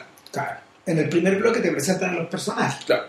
Ya los, los personajes que son esta familia. presente. Claro. Pero- no, pero es básicamente la familia. ¿eh? O sea, Y Champagne. Pero Champagne aparece un poco después. pero sale, pero sale. Sí, hasta los 20 minutos. que, que es básicamente esta, esta familia y eh, cuando eran chicos y después ta, te, te dicen que eh, uno de los cabros murió. Claro. Y una vez que se explica un poco eso, Nos muestran el la realidad de Champagne en el presente. y una vez que se cierra eso, aparece de nuevo la luz. Y, y pensamos que va a seguir la película y en realidad lo que sigue es la creación del mundo. Claro. Ahora, ¿qué tiene que ver la creación del mundo en esta escena como a lo Kubrick eh, con esta pequeña tragedia? ¿Qué nos está queriendo decir este gallo? La verdad, ha habido lecturas para todo. Ha habido lecturas creacionistas, evolucionistas, ha habido gente que lo ha mandado a la cresta, hay gente que ha dicho que es un PowerPoint, de estos que te llegan como al mail, de cosas lindas, ¿cachai? bueno, eh, entonces, eh, la verdad, ninguna interpretación literal o, o definitiva sobre, sobre lo que está pasando en pantalla termina por llenarlo, termina por llenar de contenido la situación, porque, porque sin duda, más allá de que uno se trae o se compre o no la historia, eh, la sensación que uno tiene es que eh, Malik está contraponiendo esta, esta tragedia familiar contra la totalidad. Poniendo la perspectiva, como lo hizo Pato Guzmán con Nostalgia de la Luz. Es más o menos algo parecido. Es un gesto bien parecido. Esto de decir, todo lo que pasa es parte de algo más grande. Claro, Por lo tanto, nada comienza ni termina. no, Ahí. nada, nada, es tan, nada es tan final tampoco, ni nada es tan pequeño. O sea, de alguna forma, eh, al recortar la tragedia contra lo inconmensurable, la tragedia queda convertida en, en ceniza, en algo, en algo prácticamente sin importancia en el esquema de cosas, y al revés, la tragedia queda, al, al compararse, la tragedia se eleva Claro. y se convierte también en algo inconmensurable, en un dolor En inconmensurable que atraviesa la época. En, una, una- claro, en algo con dimensión cósmica, digamos que Es una Y- carretera en dos y direcciones. que nosotros sabemos, y, y- y nosotros sabemos que, eh, Y no es tanto el tema del efecto mariposa, sino que, que efectivamente el mundo cambia cuando pasan estas cosas, o sea, cuando, cuando el mundo realmente es alterado, de cierta manera, y esa alteración también va a tener implicancias en el futuro. Sí. Entonces, el, el hecho de, de esta continuidad en el espacio, esta continuidad en el tiempo, ya, produce un efecto muy parecido al de Nostalgia y la Luz. Eh, el, y que, al menos en mi caso, efectivamente un, es, un, es un efecto de apertura de mirada. Es decir, eh, se puede, uno puede, si quiere, redu- reducir una película a lo que ya sabe, pero en realidad estas películas hay que, ojalá, verlas con la idea de que eh, hay algo que uno no sabe o que uno no entiende, o que uno no ha sentido incluso. Y por eso es que las películas de Malik eh, son tan buenas, y las películas de Malik son tan buenas precisamente para lograr ese efecto, para, para golpearte de esa manera, y en ese sentido sorprenderte. Claro, Robert McKee y, estos teóricos de los guiones dirían que, sobre todo, sobre todo los, los rayos más flexibles dirían que en el fondo son películas que están deliberadamente abiertas. Mm. Las puertas de entrada no, no es una, es más, yo diría que hay puertas de escape para todos lados. Y es por eso que, es por eso que, es por eso que al mismo tiempo es tan fácil plantarles encima también el, el plantarles encima, ¿cómo se llama? El- la estampilla de algo Claro. para abanderarla con alguna cosa. O sea, básicamente el gesto es ponerle una estampilla, ponerle en una caja para no pensar más. Claro. Esta película, ya sé lo que esta película es y ahora puedo dedicar, dedicar mi atención a otra cosa, ya sea porque perdí interés o porque, bueno, lo que Bueno, sea. de hecho, de hecho la forma en que la forma en que los gringos han ido desarrollando, por ejemplo, su manera de acercarse a, lo- a los estrenos del Oscar está un poco está un poco mediado por eso. Eh, a tal punto de que los gurús del Oscar eh, ya no hacen las predicciones sobre la- después que ven las películas, las hacen antes. Se hacen en verde. O sea. Está todo tan esquematizado, todos saben quién, quién cumple qué rol, digamos, en- en- dentro del, del esquema simbólico, digamos, de actores que hay en esta... En, este- en- no, este- ne- no necesitan ni que se estrenen. claro. Entonces, eh, ya sabemos que Lincoln va a tener, no sé, 12, 13 nominaciones, y eso que no se empezaba a firmar. Chuta. Entonces, el- e- esa es la clase de actitud con la que se enfrenta este, este sujeto. Ante eso, ¿qué se puede hacer con The Tree of Life? Nada, po. se escapa, se escapa Sí. por todas partes. po. Es como si tú estuvieras tratando de atrapar líquido, como hace, como hace, como hace Champagne en un momento de la película, cuando abre la llave del agua. Claro. Lo único que hace, no sé si te acordáis, es desviar, el- es desviar la corriente cuando le pasa el brazo. Ya. El agua, en vez de caer recta, el agua, el agua empieza a caer en otro ángulo. Pero cae Pero cae igual. cae igual. Eh, bueno, la película está llena de esas alusiones. O sea, sobre todo, a mí, a ver, si yo tuviera que elegir los momentos que en realidad más me llamaron la atención de la película, yo no te diría que ese momento el viaje en el tiempo, como se llama ahora, porque de hecho Malik, Malik con sus productores extractaron este pedazo, lo convirtieron en un, tra- en un trabajo gráfico de una hora para las salas de IMAX, narrado por los, los actores de The Tree of Life, y lo van a estrenar el próximo año. Ya. O sea, se va, a ver, va a haber más dinosaurios. No, y probablemente le pusieron algún tipo de nombre para el DVD, en el fondo, para el Blu-ray. los capítulos se le pone el nombre, o hay que ponerle un nombre la cosa. Entonces, Porque, ojo, este es desde, desde el inicio del mundo, eh, después el enfriamiento, la consolidación de la Tierra, la aparición de la vida en el mar, todo. los dinosaurios, pero llega hasta, hasta ahí. Llega hasta que, y creo que llega hasta que cae el meteorito que destruye los dinosaurios. Claro. Y ahí, ahí se acaba. Vamos, y ahí se acaba este segmento. Y tate, saltamos a, A la vida de estos cabros. a- la historia de la familia, que claro, que empieza con una secuencia extraordinaria, que es la secuencia cuando eh, Brad Pitt y la, y, la, y, la, y la- y la mamá, digamos, y la señora-. Claro, pero ¿qué? De, de un segundo, porque ya a- al poco tiempo ya están, están luna y miel en marzo, después nace el cabro chico, ¿Sabía que se parece? y esto es como una pura melodía que puta, te empiezan a contar, y esto te lo cuentan, eh, eh, en el fondo es algo tan... ¿Sabía que se parece? A la secuencia. Es, la secuencia de. Exacto, pero, pero es como si es como si Malik, es como si es como si es como si Malik hubiera querido agarrar esa secuencia y decir esto va a durar 2 horas 20, no va a durar 9 minutos. Esa es la sensación. La danza, la danza de ¿cómo se llama? convertir la vida en una danza, eh, pero en una- danza sin parar, digamos, que tenga distintos movimientos. Y la y yo creo que ahí es donde la película logra sus mejores momentos. O sea, O sea, que varias secuencias así. Una es la que tiene que ver con, el, el- con, con la pareja y el nacimiento del primer niño. Después se alarga, tiene, especie de pausa, pero después se alarga cuando nacen los otros niños. Claro. Es la, la conformación ya de la familia como cuando ya están todos Cuando empieza a sonar el molda. El moldado de, de Smetana. Claro. Claro.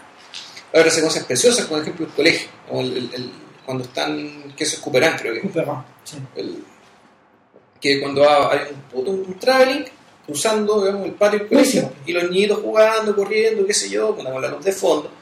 Eh, sí, ¿No?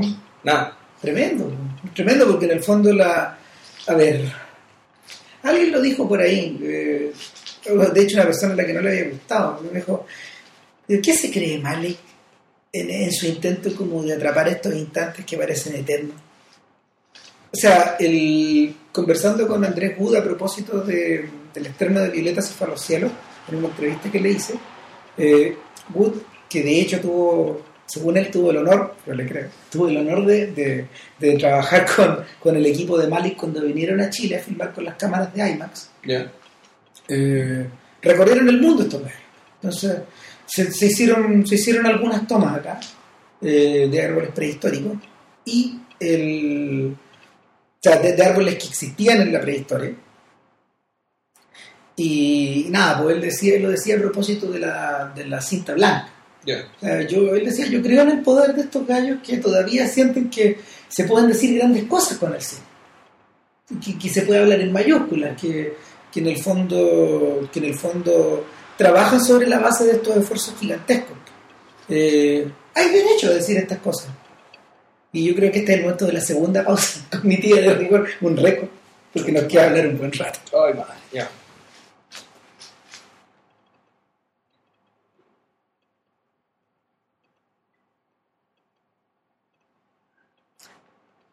A propósito de lo que decía de, de este derecho como a hablar en voz alta, eh, no sé, o a querer filmar crimen y castigo, cara raja, ¿sí? o al derecho a poder hacerlo, eh, lo que llama la atención en The Tree of Life al mismo tiempo es que haya escogido contar esta historia tan grande, en el fondo tan enorme, reduciéndolo a los límites de una casa. Y yo creo que a lo mejor puede ser el momento de, tal como tú decías, JP, de empezar a hablar sobre los objetos de la película, de la manera en que este gallo lo filmó. Y, ahí volvemos sobre Tarkovsky. Sí, bueno, el- hay, hay una razón bien clara de por qué una casa. Yo creo que la casa, una, la casa debe ser el lugar donde, donde está concentrada la mayor cantidad de emociones y de humanidad eh, que, cualquier, que cualquier otro lugar. Entonces, la, casa, eh, en, la iconografía digamos, cinematográfica y, la- y otras artes, puta, tiene un lugar, eh, tiene un lugar central, digamos, y, hay ejemplos bien típicos. Eh, y otros no tanto, y, otros, más bien atípicos. O sea, yo en la casa me acordaba al tiro, bueno, Tarkovsky quemando la casa, o cuando llueve dentro de la casa, o, o en App, volvemos a App, ¿cachai? Claro. Cuando el tipo, digamos, ¿cachai? Con la casa, con la, con la casa flotando. ¿Te lleváis la casa? Claro. La casa va contigo, digamos, la casa nunca te Es tu abandona. mochila, de hecho. Sí, digamos. Y, que es un peso que te empuja, que te puede salvar, que te puede hacer todo, que, que- que puede tener múltiples, múltiples in- in- influencias e impactos en tu vida. En, en Tree of Life aparecen tres casas. La casa, la casa de la familia, la casa del matrimonio, que en otra ciudad no sabemos dónde es, es donde ella recibe la noticia. Claro, la- es que es una casa ya moderna con arquitectura como de los 60, 70. Claro, y es una, es una casa, se, se nota que el tipo le ha ido bien, hay Claro. un piano de cola dentro, de hecho. Eh, el- es una casa con ventanas grandes, que Con ventanas hacia atrás, pero hacia atrás. Claro. Y la tercera casa es la casa de Champagne, que es una versión aún más esquemática de esta segunda Claro. casa, una casa donde, donde que, que trata, cuyos espacios tratan de reflejar en el fondo la calidad de esta segunda casa, y, y- y, ah, pero, pero solo, solo consiguen, solo consiguen eh, evocar vacío. Claro, es muy raro porque, eh, mira, y, cómo será poderosa la película, cómo, cómo, cómo estará de bien filmada y bien pensada que uno se da cuenta inmediatamente, sin que te lo digan, que, que esa casa la, la, la hizo el personaje Champer, que es una casa que, que son esas casas que hace la gente para sí misma. Y tiene una arquitectura tan, tan Intrincada. extraña, tan intrincada y tan como a la medida de alguien que, eh, que claro, como cuando vemos que el tipo arquitecto hizo esta casa la construyó él para sí mismo y para su esposa con el objetivo que Christian, que Christian acaba de decir, digamos, que poder replicar algo digamos, que el tipo perdió. Y que efectivamente el, Yo, y, esto es un detalle, yo cuando vi la, la- por primera vez la película y, y, y se hizo, claro, vi la vinculación entre la gran historia del mundo, digamos, y la historia de una familia, yo decía, bueno, aquí, aquí hay un tema también importante con la, con la descendencia, es decir, con, si, dado que tu historia se arrastra hasta tan atrás, tu historia tiene que prolongarse, digamos, prolongarse en la forma de tus hijos. Y sin embargo, el personaje de Penn no tiene descendencia aparente. No. No hay, no hay, no hay niños, el personaje de Penn no tiene niños, parece que no los va a ver. Como bien dice Adrián Martín en un tremendo artículo que él escribió en Fipresi, eh, uno adivina la crisis del matrimonio por las malas posturas de la pareja al despertarse. Esa postura como, esas posturas torcidas. Como Torcida y-. Claro, y aparte que uno a un lado de la cama, otro lado del otro, y viendo una tremenda cama, y al medio no hay nada. No, No, no hay, no hay nada. Hay un cuarto espacio público, hay un cuarto espacio creado por los humanos en, en- en esta historia y el, el que refiere como a los edificios. Claro. y refiere, refiere como a la a las grandes habitaciones, a estos grandes espacios donde la gente se da cita para trabajar o para moverse. Ya vamos a hablar de eso hacia el final, pero porque tiene, tiene directa relación como con el diálogo entre gracia y naturaleza, entre Sí. creación y recepción, Y más marginalmente también está la planta donde trabaja eh, el papá, el personaje de Brad Claro. Pitt. que es un espacio completamente deshumanizado. que es un espacio deshumanizado, pero ¿y cómo será que está, está tan bien filmado? O sea, está sumamente bien filmado para dejar precisamente en, en desnudez su carácter deshumanizado. O sea, si lo hubieran filmado feo, con manchas, con, con, eh, no sé, con- más con humo, digamos, con, con aquellas, con, con- los detritos que manchan las cosas, ¿cachai? no se habría logrado este efecto. ¿no? Y probablemente con el tema de los edificios pasa lo mismo. Y aquí ya no, hasta podríamos decir que nos encontramos con el por qué, eh, por qué esta película eh, puede parecer, digamos, de, parte de algunos críticos, un- una asociación de PowerPoints, una asociación de postales, una asociación de fotos bonitas. Ahora, volviendo al tema, al tema de los objetos, eh, en, en la película, el, sobre todo, bueno, la parte de la historia de la familia, yo me fijé estaba lleno de objetos que estaban puestos ahí para eh, que tú decís, bueno, aquí están, esto es decoración, o se está, marginalmente se está expresando cultura, formas de cultura. Exacto. Es decir, una pecera con un pescadito, una botella con algo, eh, qué sé yo, bueno, lámparas, adornos de distinto tipo. Y sin embargo, el- la función que tienen todos esos objetos es también una función, creo yo, eh, más bien informativa, digamos, aunque sea lateralmente. Es decir, eh, son muchas las cosas que no se nos dicen y que nosotros podemos adivinar y que pueden servir como continuidad de nuestra historia y de las personas que, y de las personas que estamos viendo, que eh, se obtienen a través precisamente de esos objetos, de esas cosas. Volvemos, al- volvemos a la conexión con Nostalgia de la Luz. ¿Se acuerdan de la escena inicial de Nostalgia de la Luz? Donde, donde Sí. Pato Guzmán eh, evoca el Chile antiguo a través de los objetos de esta casa, que, que un poco toda. eh, esta casa viene a ser todas las casas del, del Chile pre-73, Claro. pero todos conocimos casas así. Todos conocimos casas así. De hecho, eh, haciendo la conexión con el más, más, más cerca con el cine chileno, es la casa, es la casa de, de Lucía, la protagonista del filme de Nail Satalá. Pero en este caso, en, la en el caso de Lucía, eh, esa casa plena y rica de, de- de objetos y que en el fondo gana vida con estos objetos, eh, se ha convertido en detritus. Y está a punto de ser barrida por estos espacios por estos espacios cubiculares o eh, más que horizontales en el caso de, la gran- de las grandes casonas chilenas verticales construidos hacia arriba. El otro es Chile. Y en, en The Tree of Life esto también está presente de alguna forma en la, manera en que en la manera en que Malik eh, una vez fuera de la casa comienza a filmar los espacios. Es muy particular el, hecho de que a Malik, a Malik tal como tal como a tal como a hartos maestros del plano largo como a Hitchcock como a Max Ophuls como a Jean Renoir por ejemplo eh, o como, a- al propio Stanley Kubrick eh, a Malik siempre le interesaba esta idea de, de crear planos largos y de seguir a sus personajes con Steadicam. La primer, el primer uso del Steadicam en la historia es de este, de este Steadicam tipo El Resplandor, donde los personajes se los sigue de una forma continua y, y no hay no hay aparentemente intervención, la cámara no te tiembla en el fondo. El- este sistema se utilizó en, en Days of Heaven, y lo utilizaron para, para seguir a los personajes al interior de, un, de un- del interior de una laguna. Ya. Entonces tenían que, tenían que diseñar un sistema pa- para, poder, para poder hacer que el movimiento fuera continuo desde la orilla de la laguna hasta la mitad. Y eh, es un sistema que, o es una manera de filmar que, que Malik ha perpetuado tanto en, en Teen Red Line, cuando por ejemplo seguía a los personajes a través de los, de los pastizales. de los además. pastizales, sobre todo. Lo, lo, lo perpetuó también en el Nuevo Mundo cuando seguía a los indios, sobre todo, en unos planos larguísimos donde iban corriendo también a través de pastizales. Y acá, acá está usado, acá está usado de una forma extraordinaria. Yo, de verdad, de verdad, hay muy pocas veces en que, en que sentido que el, en qué sentido que el espacio, el espacio cinematográfico eh, se ensancha en vez de comprimirse. El efecto que suelen tener los planos largos, para que ustedes más o menos hagan la relación, el efecto que un plano largo, el efecto que, una, que, un, que un traveling hacia adelante o hacia atrás o lateral suele tener sobre el espacio es comprimir. Piensen, por ejemplo, en el largo plano de, de los 400 golpes, cuando Jean-Pierre Léaud va, va, cam- va, va corriendo hacia la playa, cuando. Antoine Donnel corre hacia la playa. Lo que hace eh, Truffaut es seguirlo de una forma longitudinal, de la misma manera que, que, que Godard eh, sigue en la gran hilera de autos chocados en Weekend. Sí.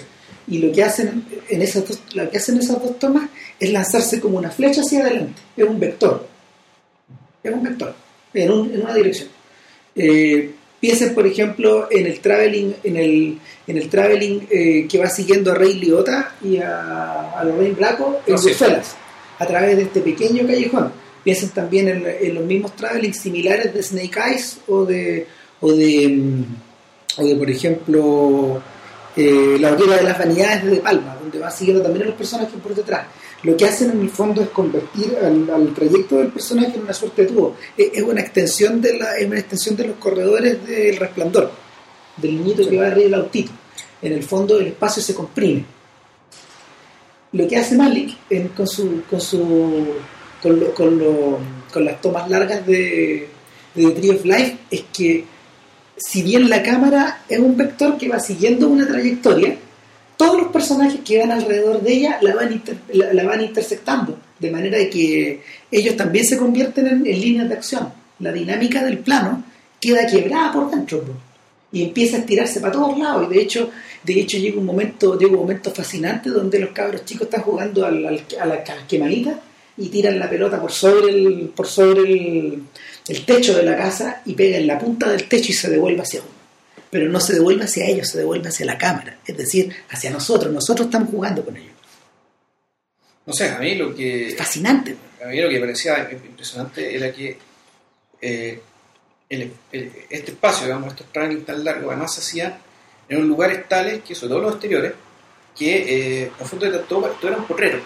Era un, un gran Todo, patio de juego. un gran playground. un, un gran patio de juego, digamos, que en realidad no paraba de crecer, parecía no tener límite. No, pues si el mundo no tiene límites. No, no tenía límite. Entonces, el, de la perspectiva de un niño, de un niño, pues, efectivamente el mundo es ancho y enorme Ilimitado. ilimitado y lo mismo pasa por ejemplo el tremendo rally en el colegio y eh, Donde los niños se cruzan y se cruzan y van y vienen por encima. claro y sin embargo eh, en cambio claro las tomas dentro de la casa ya tienen, tienen un poco tienen, tienen otra tienen otra lógica Y otra dimensionalidad. otra dimensionalidad es parte también porque en la casa vive el padre que es el que le impone las reglas Claro.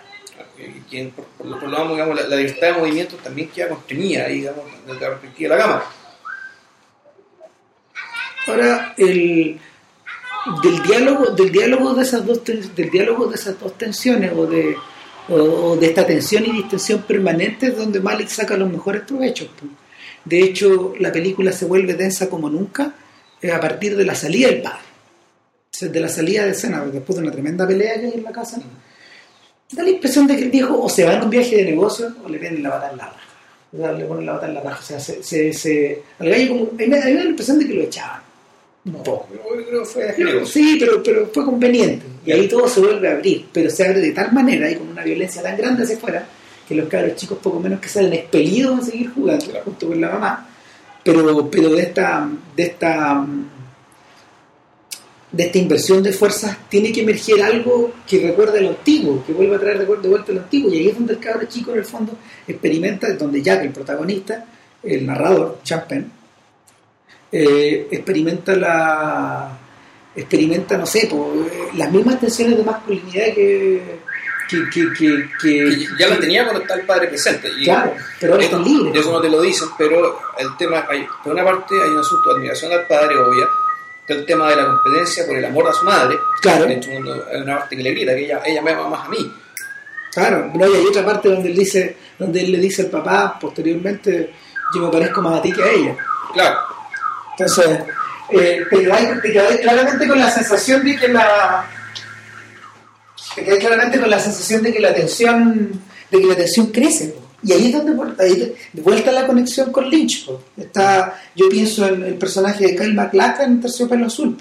Que no me acuerdo ni cómo se llama digamos pero pero este justamente este tipo de cabro chico que reconoce dentro de él fuerzas que son superiores. Que, que, perdón, que son primordiales no superiores fuerzas primordiales que lo van moviendo, lo van moviendo y lo van, lo van desplazando de lugar.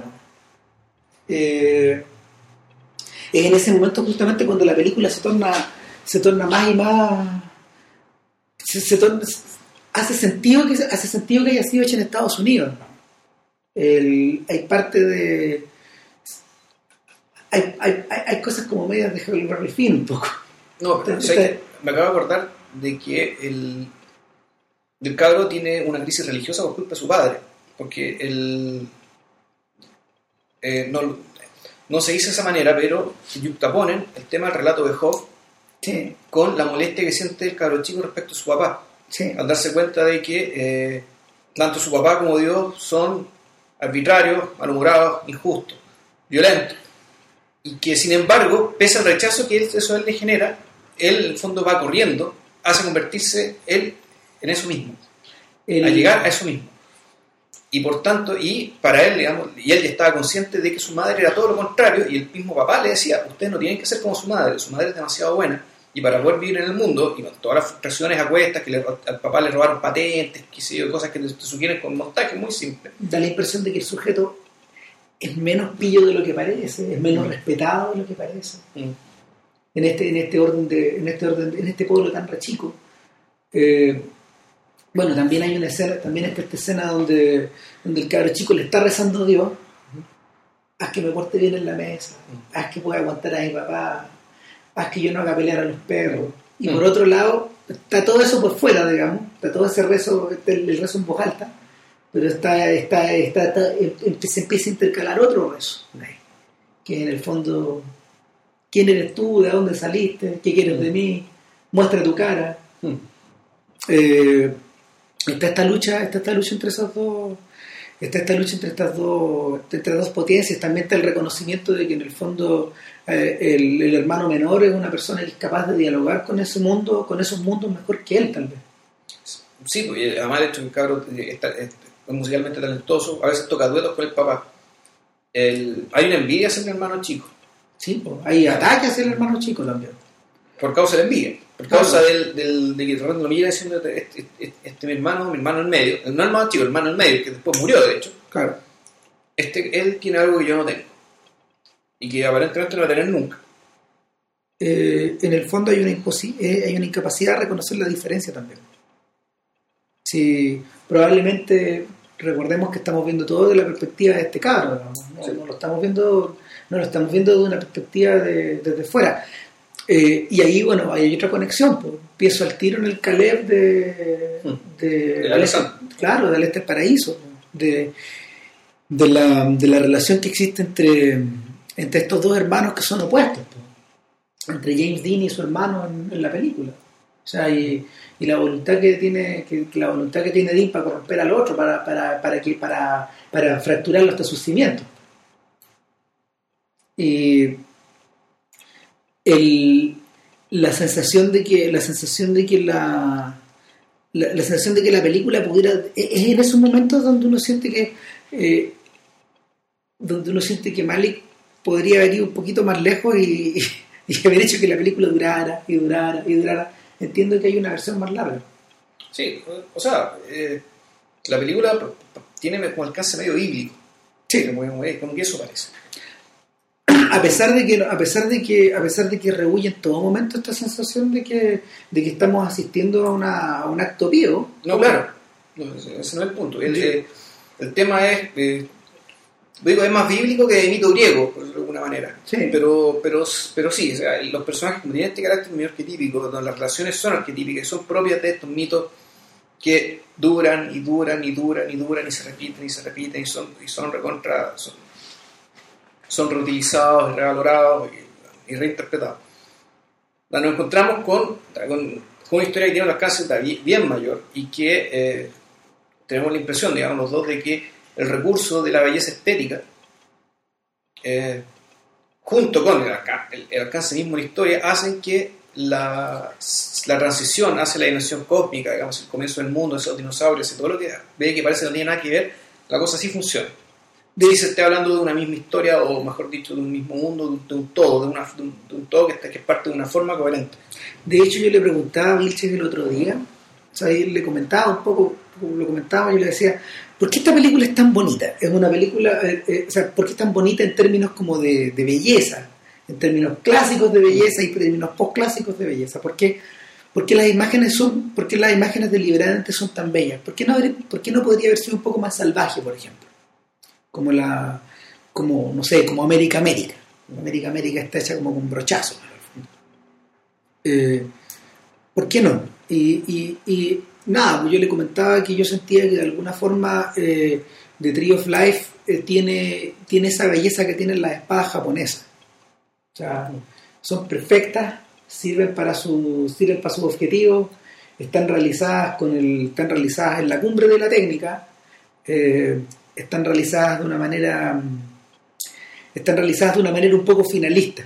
¿A qué me refiero? Eh, está el detalle de que Tree of Life fue hecha en 65 milímetros.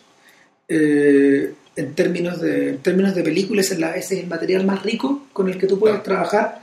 Eh, O sea, en el fondo es ¿Qué una te- película que tiene 6,5 centímetros de ancho. Claro, y que te, claro, y, y es una película, a ver, 2001 fue filmada de esa manera, Playtime de Jack Stati fue filmada en 65. Eh, el, el punto es que es una película filmada con un proceso químico que, que se ha estado realizando ya durante más de 100, van a ser 120 años ya, y el, lo, lo hermoso de esto es que eh, es una película realizada en la cumbre de, de la, de la forma de trabajar esta técnica en colores. Que está muriendo. Ese es el gran detalle. O sea, The Tree of Life es una película que, que, que en el fondo trabaja en el summit de la tecnología, pero al mismo tiempo en las puertas y en el advenimiento de otra. Es una obra, es una obra que al mismo tiempo es culmine, pero es terminal. Eh, es terminal en el mismo sentido que las películas de Scorsese son terminales, que la- Spielberg. las de Spielberg son terminales. Ellos siguen trabajando, en el caso de, en el caso de, Scors- en el caso de Spielberg, él sigue trabajando con, con montaje hecho a mano, que ya muy Con moviola, con moviola. O sea, Michael Kahn trabaja con moviola, entonces son gente que trabaja a la antigua todavía. Trabajan a la antigua por el amor a la técnica antigua. Sin embargo, sin embargo, muchas de estas, muchas de estas cosas se están acabando. El, el último, el último de estos cineastas clásicos es Tarantino. Él todavía trabaja en cine y dudo que deje de trabajar en cine jamás. Pero, pero sí son personajes terminales y de alguna manera la, de alguna manera eh, eh, es bonito pensar o, o es interesante pensar en The Tree of Life como una película que como una película que en términos de técnica eh, el resumen de, de 120 años pero al mismo tiempo es el final de una etapa y por otro lado en términos narrativos pareciera estar apostando por abrirse hacia otra Claro. Hoy día en la mañana, de hecho, conversábamos sobre, sobre la sobre que la, la, la sensación, a ver, sobre que la sensación que uno tiene en torno a las películas en estos días, especialmente en esta era donde todo es descargable, donde en el fondo ya no hay que ir a ninguna cineteca, o si es que tú, si es que tú quisieras o no, digamos, para poder verla en el computador, siempre es mejor ir a las cinetecas, por cierto, porque ahí están las copias con, con mucha mejor calidad, y mejor resolución y mejor y mejor proyección, pero pero eso es cosa de tiempo, ¿no? O sea, Claro. hace tiempo que mejore la banda ancha, empiezan a digitalizar copias mejores. pero si queréis descargártela en el iPhone podí Eh, eh, justamente es, curioso que en este tiempo en este tiempo de, información fragmentada las películas narrativas hechas de la antigua estén perdiendo su valor de uso más rápido. ¿A qué me refiero? ¿A qué nos referimos? A, esta sensación de que, de que en realidad eh, el valor de uso de películas tan choras como el Club de la Pelea, por ejemplo, se agota después de unas cuantas pasadas, pese a lo, pese lo extraordinariamente bien hecha que está. Eh, sin embargo, en The Tree of Life da la impresión de que su estructura modular, esta, esta estructura en la que tú podías entrar y salir, que te atrapa y no te atrapa, esta como mezcla de esta mezcla de cine americano ultranza con cine europeo ultranza, eh, esta, esta, esta fusión permite que la permite que los niveles de significación o los niveles de acceso o, la cantidad de repeticiones que te podías echar de la película sean mucho más sean, sean mucho más grandes o sea uno, uno queda con la sensación de que de que puede volver a la película y puede volver y puede volver y puede volver precisamente porque es tan bonita también bueno, y mira, eso hace tan lamentable también el hecho que no podemos ver el cine. Que estamos viendo copias digitales, por mucho que el Blu-ray sea lo mejor que pueda haber, digamos, en términos digitales, pero bueno. Cuatro insólito, o sea, la distribuidora está sentada en, está sentada en esta joyita, la distribuidora que tiene los derechos para traerla a Chile, y está apostando precisamente porque eh, The Tree of Life, está apostando por ganar la plata en el fondo, está apostando porque The Tree of Life saque nominaciones a los Globos de Oro, saque nominaciones al Oscar pero eso va a retrasar el proceso de traerla. Eh, para temporada de Oscar. para temporada de Oscar. Eso es como febrero, pero hay un pequeño detalle. Eh, las copias de 35, como Chile es un país tan pequeño, van a llegar usadas, eh, van a llegar desteñidas. Uh, eh, probablemente van a llegar sobrepuestas, ¿cachai? el, punto es que el, The Tree of Life, en un momento, a ver, en la época de Oscar en general no suelen llegar copias nuevas de las películas tenemos la suerte, por ejemplo, yo, me acuerdo que cuando vimos cuando vimos eh, There Will Be Blood, la, copia se veía pero prístina, porque eran copias nuevas. Sin embargo, en el caso de Trio Flies puede que llegue, puede, si es que no se compran copias nuevas, puede que llegue, puede que llegue bastante disminuida en relación como al impacto visual que puede tener. Entonces paso con el Blu-ray. Claro, mejor que, ya está a la venta. O mejor descargar, o mejor descargar el archivo MKB de harta giga, digamos. Porque también se puede. Y nada, y no. Después de este torrente de palabras. Después de esta maratón. Y ojo, que no, y eso no nos hemos referido al final, que es igual de incomprensible no, que el principio. Pero, o sea, si ya conversamos media hora y media. Mira, ¿sabéis qué? A propósito de eso, a propósito de eso, el, más, allá, más allá de este instante, porque el final transcurre en la playa, transcurre en una playa donde en el fondo todos estos personajes se dan cita. Yo me acordé un poco de Dante, Claro, el Dante, o, esta metáfora, digamos, del, poema de Manrique, que, todos los ríos llegan al mar. Claro. el, mar es la muerte donde es la que llegan todos los ríos. Entonces... y también, también yo estoy pensando en los cuadros del Bosco y estoy pensando también en, la, en estas metáforas de William Blake acerca como de este ojo, este ojo que, que, se va tragando todo, por donde van echando las personas. El, lo que pasa es claro, es una playa, que es como el desierto con playa, donde están todos, pero donde sabes esto es el cielo y están todos muertos. Eh, o, más bien, y lo que yo vuelvo a pensar, es el personaje de Penn, digamos, reconciliándose con su pasado, encontrándose con su madre, encontrándose con su hermano chico. Y, una escena todavía más, más extraña de vuelve a aparecer la casa en medio del desierto y en esa casa, y en esa casa te muestran el momento en el cual la madre asume que su hijo murió, que el hijo, digamos, el hijo en medio murió. Es una escena muy extraña y muy extrañamente puesta ahí en ese momento. Es como, es como ese instante de app donde la casa llega al tope de esta colina en, claro en Venezuela. de estas colinas venezolanas y, la casa está puesta en un descampado. Y en el fondo la puerta se abre y está el descampado. Está el descampado, como, como, la, como, como, la, puerta, digamos, de The Searchers. Cuando se abre y está el peladero al otro lado. Más o menos, sí. Y, es divertida la imagen del cabro chico porque de, verdad se ve como John Wayne en el desierto. Claro, ensimismado, ensimismado en su mundo, jugando, haciendo gestos, qué sé yo. Y claro, y está la madre aparentemente rezando y pero eso es lo raro, ¿por qué aparece en el... ¿Por qué en ese momento un conflicto que era un conflicto de él se es traspasado a su madre? Mm. Es muy raro. La, la otra sensación extraña que, que, a la que remiten esas escenas es la de tiende a resolverse hacia el final cuando, cuando Champagne sale hacia afuera, sale hacia afuera de, los, de, ya cuando vuelvan, volvemos a la oficina y sale hacia afuera y, lo que ve en el fondo es una suerte de Houston transfigurada.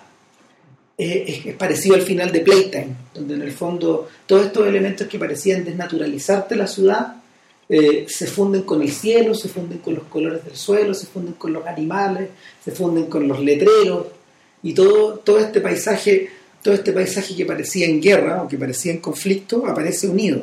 Es decir, de alguna manera eh, la obra, la obra, la obra de la naturaleza y la obra del hombre se mezclan. Eh, yo creo que, yo creo que hay pocos planos que yo he visto más concretos en la vida que la última, que el último plano de The Tree of Life, que es, el, que la imagen del puente sobre el río, sobre un río. Y es una imagen que de hecho no está sacada de la iconografía de Malik, está sacada de la iconografía de Hitchcock. Es la imagen del. Es la imagen del, vértigo. Claro, es vértigo, es la imagen del Golden Gate sobre San Francisco, uniendo, uniendo, uniendo. Con razón yo pensé que la ciudad de San Francisco. Claro, uniendo la tierra con el, uniendo la tierra con el mar. Y, y en el fondo eh, es la sensación de que es la, es la naturaleza modificada para siempre, para, es un para siempre entre comillas, es la naturaleza modificada eh, por el hombre ese puente está ahí para ese puente está ahí para unir fronteras que no se que no se tocaban o bueno o, ya o, claro o, vendría a ser digamos el tema del el puente al papa se le llama el pontífice mm. en el fondo del y se alude por tanto digamos al, al carácter de, la religiosidad no, volvemos no religiosidad organizada sino a la, al deseo humano digamos de unir aquello que aparentemente está separado ah. Y, por eh, y, eso es lo que es esta película, eso es lo que pretende hacer. Como, como nostalgia la luz. Hacer de pontífice, trazar puentes entre cosas que aparentemente no tienen ninguna, ninguna relación y, que, y hacer puentes creíbles, eh, sostenibles. O sea, el, es tan factual como el hecho que existen en el fondo. Si el, la, tú sientes que tú sientes hacia el final, tú sientes que la, la, la, resolución de los enigmas planteados por 2001, que, que tienen que ver un poco con esto, o sea, la idea de, la idea de cómo estableces un puente entre la racionalidad y lo espiritual, por decirlo de alguna forma, o la racionalidad y el tiempo, o la racionalidad y la, mm, ¿cómo se llama? La racionalidad y lo, que, y lo inexplicable, eh, que son los temas de 2001. Aquí, aquí la, aquí la, la, puerta es mucho más pragmática, o sea, la apuesta es mucho más pragmática y la, y la sensación que uno tiene la sensación que uno tiene de Malik es, que emerge de ahí no solo reconciliado con su pasado sino que al mismo tiempo reconciliado con esta especie como de dualidad humana de, de plegarse a un mundo de plegarse, de plegarse a este mundo que, que, fue creado que fue, que fue que fue creado tal como vimos en las escenas anteriores eh, o dado a la luz de una manera violenta o de una manera de una manera eh, de una manera fatídica, por decirlo de alguna forma, eh, y por otro lado, eh, la voluntad del hombre, la, voluntad permanente del hombre de, modificar eso, de cambiarlo, de, negociar con eso, de, de, poder moldearlo a su, a su manera o a su, a su voluntad. Nada. No. ¿Qué viene para Malik después? Eh, hay dos proyectos. Bueno, aparte del Voyage of Time está... Um, Está The Burial, así, así le han puesto por ahora, o The Wake creo que se llama. Es una, es una película también filmada en Texas, es con Ben Affleck. Creo que Ben Affleck hace el rol de un cura. Es interesante saber qué va a pasar ahí porque es la historia de una pareja, parece. Y, y, la siguiente es una cosa con Christian Bale que empezaron a filmar en Austin esta semana. Entonces la película de, Bale, la, película de Affleck ya está hecha. Y la, Claro, y la, la, película de Bale, eh, Bale comenzó a filmarla ahora en un, en un alto de la filmación de, de, Batman. 3, claro, y la van a retomar el próximo año. Nada, todo es posible ahora para Malik, como que en el fondo eh, se, hubiera, se, hubieran despertado algunos demonios o, algunas, algunas potencias que están dormidas y, y rápidamente está, está empujando hacia adelante para, para, no sé, pues, para, para hacerse a sí mismo otras, otras carreteras, otros caminos. No, bueno, anda a ser, hay que ver las películas, en realidad no sé quién, fue lo que pasó Nada, pues, eh, muchas gracias por escuchar. Eh, somos realistas, tú, tú no escuchas nadie, ¿no? Nada, pues, si hay alguno que todavía está escuchando, eh, gracias, que esté muy bien. Y para la otra, eh, íbamos a ser crack, pero todavía no lo sabemos. Todavía no lo sabemos. será sorpresa. Ok, chao. también, chao.